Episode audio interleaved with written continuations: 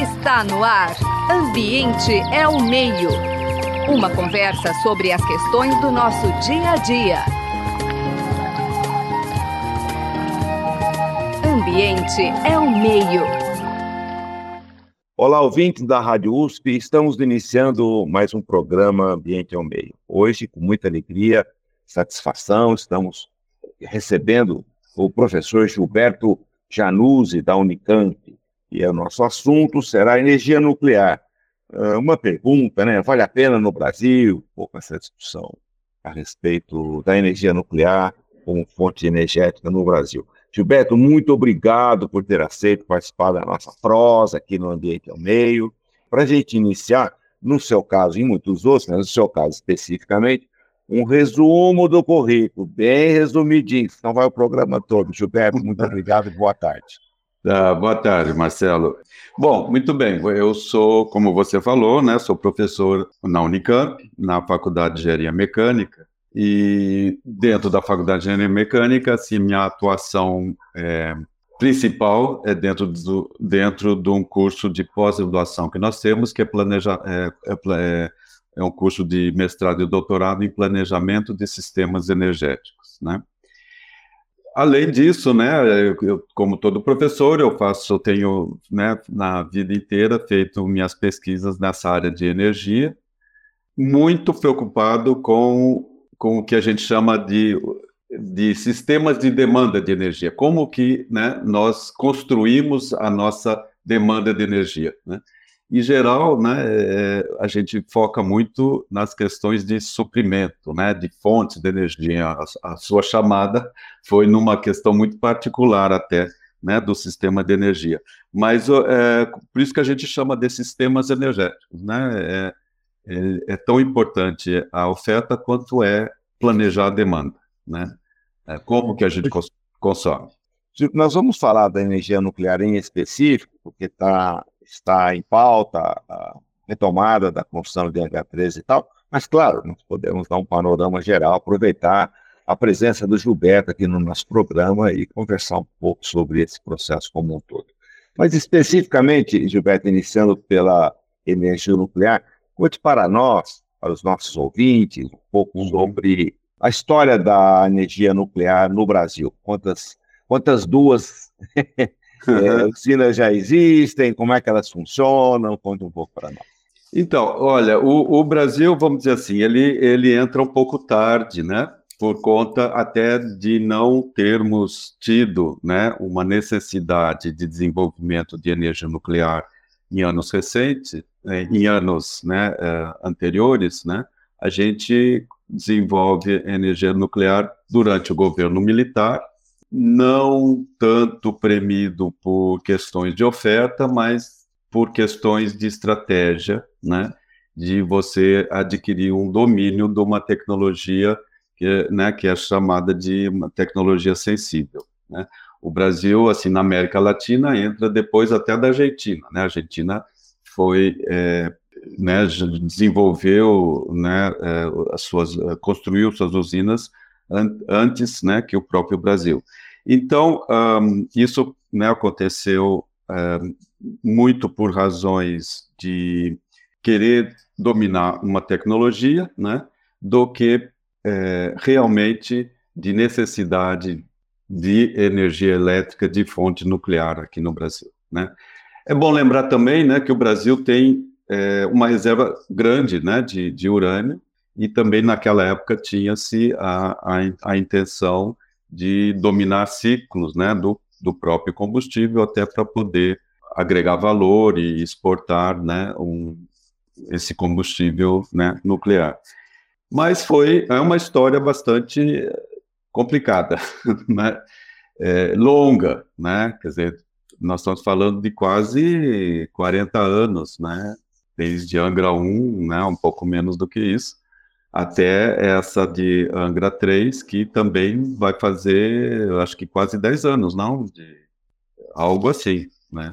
Bom, essa Angra 1 e Angra 2 funcionam, evidentemente, de conhecimento geral, mas apenas lembrando, e agora está se Bom, a Angra 3 é assim, né, Gilberto? Começa, para, começa, para. Isso. É, isso. o governo Lula retomou naquele primeiro, primeira etapa no do primeiro governo, governo no primeiro governo, mas foi interrompido em 2015 novamente. E agora falta um tanto para terminar, mais um tanto de dinheiro, etc. E existe, inclusive, uma previsão orçamentária no programa de aceleração, de crescimento, etc. Como é que você enxerga isso? Se é para dominar a tecnologia, a 1 e o 2 já não seriam suficientes. Em termos de demanda e oferta, especificamente oferta, nós precisamos da 3. É, o custo da energia é razoável, outras enfim, conte um pouco para a gente se a gente precisa ou não dessa 3 aí. Uhum. Não, e, é, eu, eu, olha, eu sou.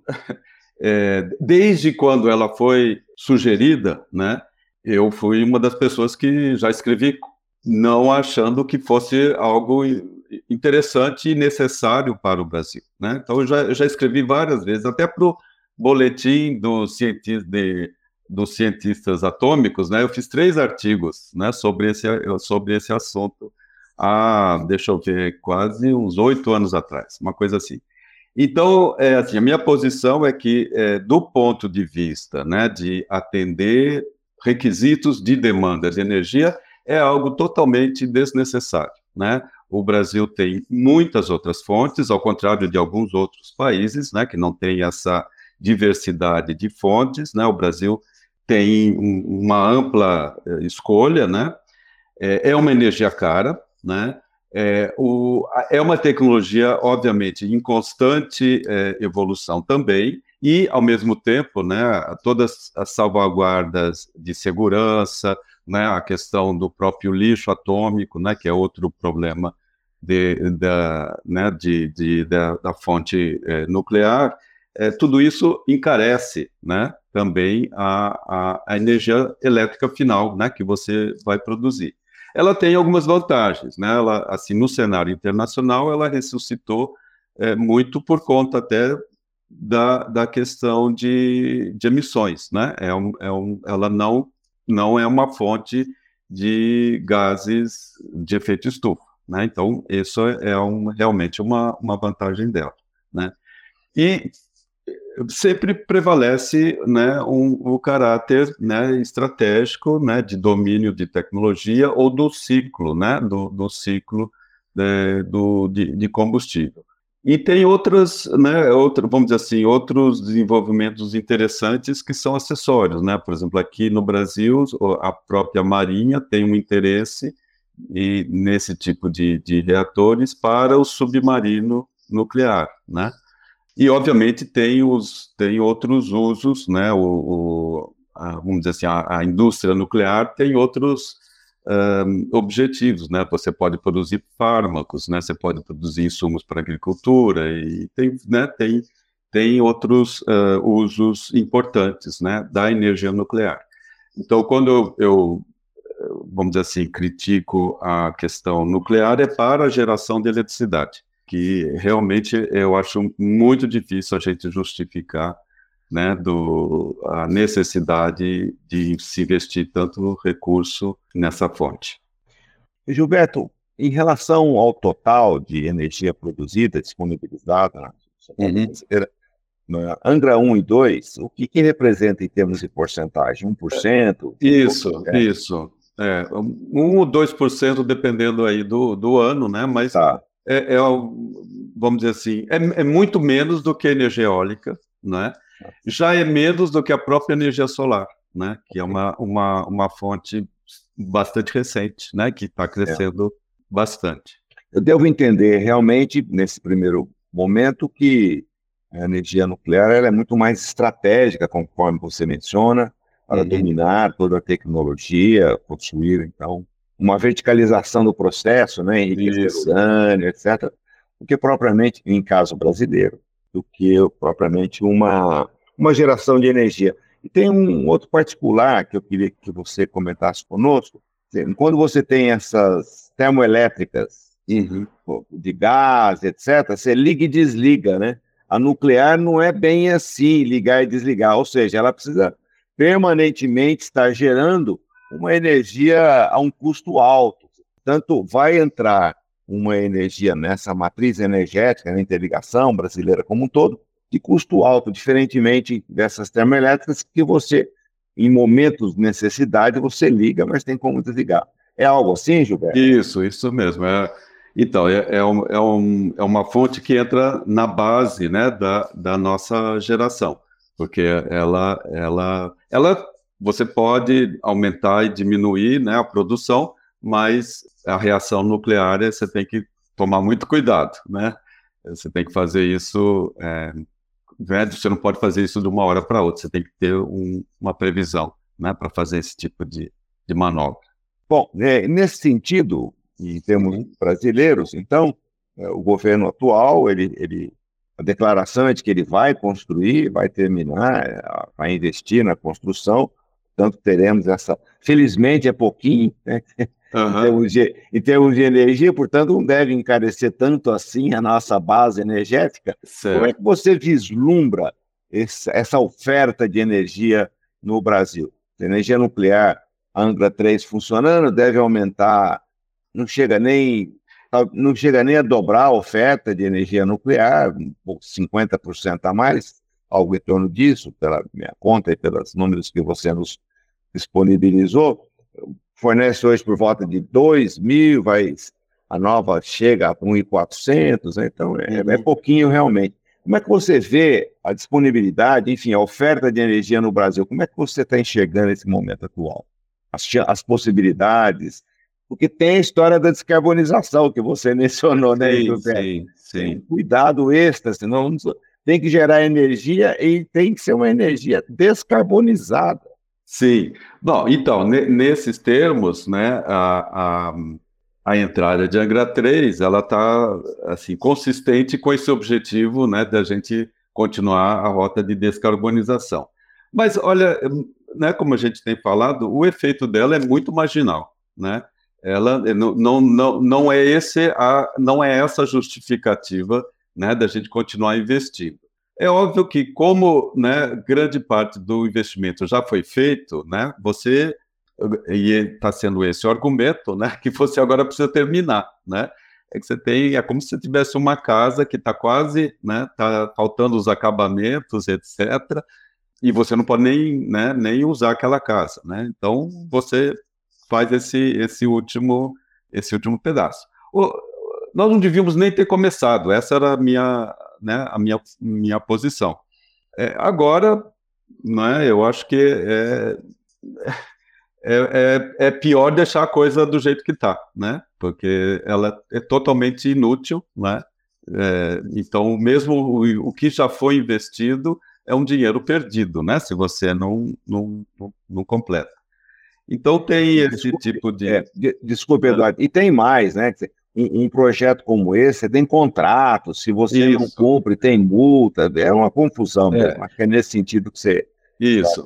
Tem toda né? uma, uma engenharia financeira, né, que, que foi... É, tem, tem materiais que estão em reservas, tem equipamentos, né, que estão sendo... Está tá pagando aluguel, né, para que eles fiquem é, completamente ociosos, né? Então, tem um passivo ali, né? Então, é, esse, eu acho que são esses argumentos, né, que vamos, vamos dizer assim, a, ajudam a, a, dar uma certa racionalidade para terminar é, essa obra. Do ponto, de novo, né, do ponto de vista de necessidade é, energética, é, não vejo nenhuma justificativa sustentável, certo, para progredir com, com, com esse argumento. Ok. E as outras fontes? Muito se fala em grandes hidrelétricas na Amazônia, com um impacto imenso do ponto de vista ambiental, as alternativas eólica, solar, geração de energia por termoelétricos. Como é que você monta esse cenário brasileiro? Como é que você é. Então, como né, mencionei, o, o Brasil tem uma, assim, várias possibilidades, né? Já descartamos há vários anos a questão de grandes hidrelétricas, né? Já não é algo que a gente é, faz, né? Nós, nossos projetos não são, é, não seguem, né, a linha que a gente começou a seguir na década de 70, 80, né? é, as grandes hidrelétricas com grandes reservas, com grandes reservatórios, não é? com grandes inundações, isso já não, não, é, não faz parte né, da nossa é, estratégia né, de expansão de hidro, hidroeletricidade. É, o que aconteceu, né, felizmente, ne, ne, nesses últimos, principalmente nos últimos 15 anos, né, foi um progresso muito grande das tecnologias que a gente chama de é, geração distribuída, né? Então, isso foi um grande avanço, na, principalmente na questão solar fotovoltaica, né? É, onde você consegue pulverizar né, os, os investimentos, você é, não precisa de grande capital, né? Você pode ter pequenos é, produtores, né? É o que temos aqui no Brasil, né? todo esse, é, esse grande crescimento que houve, em especial é, na energia solar, foi devido a, ao que a gente chama de geração distribuída, né? que não são é, o próprio consumidor, né? ou condomínios, né? ou empresas, né? e investindo na sua uh, geração solar, né? O Brasil tem também uma, um, assim, uma um potencial muito interessante, que é na, na área eólica, né? A gente até agora desenvolveu o que a gente chama do, da energia eólica onshore, né, que é no continente. Né? Então, o, os grandes empreendimentos aí são aí é, os empreendimentos são maior escala, né, do que o solar, embora a gente também tenha plantas solares é, grandes, né? É, e, e, até projetos híbridos, né, solar e eólico, né? Isso é bastante interessante, né? no Nordeste tem acontecido muito desse tipo de, de empreendimento. E uma, uh, vamos dizer assim, uma outra uh, pa, uh, potencial muito interessante que o Brasil tem é o da energia eólica offshore, né?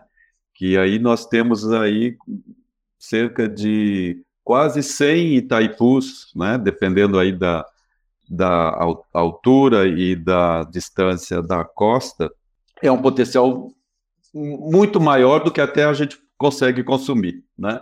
Então, é, se pensa né, em, em, por exemplo, produzirmos amônia ou hidrogênio, né, a partir da que seria que a gente chama de amônia verde e hidrogênio verde, também para exportar, né, para a gente ser um hub exportador desse tipo de, de fonte. Então, veja como o, o Brasil tem assim amplas, quer dizer, amplas possibilidades de produzir eletricidade que não nuclear, né? Que não, não de, de, de fonte nuclear. Tem problemas, sim, todas elas têm problemas, todas elas também custam, né? Tem que haver assim investimento uh, apreciável e até da própria regulação, né? É, a regulação é, brasileira se adaptar, né?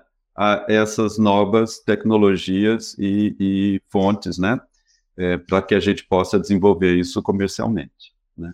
Então, eu estou dando assim bem, rapi né, bem rapidamente essas outras oportunidades, tá certo, que o Brasil tem. É, vale lembrar também a questão da própria biomassa, né, a, a, geração em algum, por exemplo, no estado de São Paulo, né, a, a indústria da cana, né, tem um, um, papel histórico importante, né, de produzir é, eletricidade a partir do, do, bagaço, né, isso, né, então um, é uma outra possibilidade, né, de, de geração de eletricidade interessante aqui para o Brasil, né. Sem dúvida. O, nós sempre comentamos assim aqui no programa, outros, outras pessoas, como você, profissionais, e alguns falando, energia limpa. Você destacou bem toda fonte energética tem algum problema ambiental. Ela pode ser mais limpa do ponto de vista de carbono, mas Sim. haverá geração de impactos e esses impactos devem ser mitigados para eles não se tornarem danos, né, Gilberto? Acho que esse cuidado em qualquer que seja a fonte deve ser deve ser colocado assim. Gilberto, essas fontes mais recentes estão em franca expansão, só retomando, na Amazônia, mesmo os reservatórios não tão grandes, né, como o Belo Monte, geram um impacto absurdo, né? E esses é. cuidados eu penso que a gente tem que, tem que colocar no pacote também. O que significa geração de energia na Amazônia, além da, de todo o processo de transmissão, que é uhum. outro problema. Uhum. Esses, esses gerações mais, mais recentes, conforme você mencionou, especificamente a eólica e, e a uhum. solar. A geração é firme, são fontes confiáveis, ou seja, não, não é. há intermitência, porque hoje nós temos a história de mudanças climáticas, né? Isso. Tanto os reservatórios que foram calculados com certa é, curva de chuva, etc. Hoje não é bem assim. Como é que você enxerga esse processo? Isso. Pois é, você vê como problema. Agora, a gente até agora não falou de um outro lado da equação, né, que é a questão da demanda, né, e é a questão da eficiência energética, né.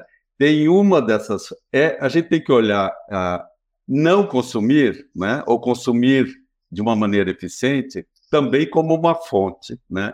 E nesse, e nesse lado, o impacto ambiental é bem menor, né? Em algumas situações é zero, né? É, dependendo da tecnologia mais eficiente, também tem impactos uh, ambientais, né? Mas é, é bom lembrar, né, que a gente também tem que desenvolver um mercado de consumo muito eficiente, né? Para que a gente não precise depender tanto da oferta de energia, né? que essa sim sempre vai ter é, os seus impactos. Agora, você traz de novo uma, a questão da, uh, importante, né, que afeta muito a geração de fontes renováveis, que é a sua intermitência, né, a sua sazonalidade, né, a sua uh, sazonalidade anual e diária também, né, por exemplo, sol, né, e, e, a mudança climática também está afetando, né? A gente já viu a questão da hidroelétrica, né? E, e isso já, mas isso também tá, tá, vai, né? É, começa a acontecer na fonte solar, né? Onde você aumenta a nebulosidade, né? Você, né? Você tem uma imprevisibilidade aí, né? De, de, de nebulosidade, a velocidade de ventos também começa a ser uh, alterada, né, por, por questões de gradientes térmicos, né, de mudança global de clima. Então, são problemas que vão começar a aparecer para a geração é, renovável também, né? E aí é, a, a, gente tem que se é, munir de outras estratégias, né? Então, a, uma coisa importante é a questão da armazenagem de energia né? Então, sistemas de armazenar é, baterias, né? Desenvolver sistema. O reservatório é uma bateria, né? Que a gente não, não lembra disso, mas ele serviu muito, né? Para regular essa sazonalidade da hidraulicidade aqui do, do Brasil, né? E como a gente tem cada vez menos reservatório, a gente precisa guardar essa energia de outra maneira, né? É, a gente já não vai poder ter térmica para ligar toda hora, né? Então, um, a gente né, começa a desenvolver, então, sistemas de armazenar energia, seja forma de calor, seja em baterias, seja o próprio hidrogênio é uma estratégia interessante para armazenar é, energia e depois colocar né, na hora que, que precisar. É, e também a questão da demanda, né? A gente ajustar os nossos, o nosso perfil de, de demanda para é, coincidir mais com, as, né, com o sistema de oferta, ou com a sazonalidade de oferta de, de energia. Então, é, a, o planejamento ficou mais complexo, é, mas a tecnologia é um grande facilitador para a gente buscar esse tipo de, de, de equilíbrio, né? É, considerando mais intermitência, mais dificuldade de previsão, né? Fico imaginando que o ideal seria realmente um enxoval de fontes, né? Uma não funciona, a outra vai, mas pelos custos é melhor deixar a, a energia nuclear nesse 1% que é de bom tamanho. Domino tecnologia, ela é cara, cheia de riscos, né? E vamos investir nas outras, né, Gilberto? Muito bom. Gilberto, infelizmente, nosso, nosso tempo já se esgotou. A boa prosa, o tempo tá voa, né? Uhum. Então, quero agradecer muito a sua participação, muito elucidativo. E lembrando aos nossos ouvintes que esses termos meio esquisitos, né? Onshore, offshore, nada mais são do que aqueles cataventos que a gente vê, né? Aquelas turbinas eólicas em terra ou no mar. Né? Offshore é é da, na plataforma continental, enfim, aí tem uma discussão, 50 quilômetros, tira 50 quilômetros, interfere em pesca artesanal, tem um, conforme você mencionou, é um enxoval de problemas e de questões que devem ser equacionadas. Pois bem, quero agradecer então mais uma vez a participação do professor Gilberto Januzzi, da Unicamp, Departamento de Energia da Faculdade de Engenharia Mecânica, Super Unicamp. Gilberto, agradecer a Bia Pavan, a Paula Souza, nossas incansáveis pessoas que vão atrás e combinam com vocês, enfim, nossas estagiárias, o Henrique Genestretti, que também tem participado bastante da montagem e divulgação, o nosso super técnico, Gabriel Soares, e o José Marcelino e eu, Marcelo Pereira. Só temos que agradecer mais uma vez você. Muito obrigado. Muito obrigado, Marcelo. Um abraço aí a você e a todos os ouvintes. Você acabou de ouvir Ambiente é o Meio. Produção e apresentação: José Marcelino e Marcelo Pereira. Música tema: Evandro Navarro. Sonoplastia: Mariovaldo Avelino. Ouça também este e outros programas em www.ribeirão.usp.br.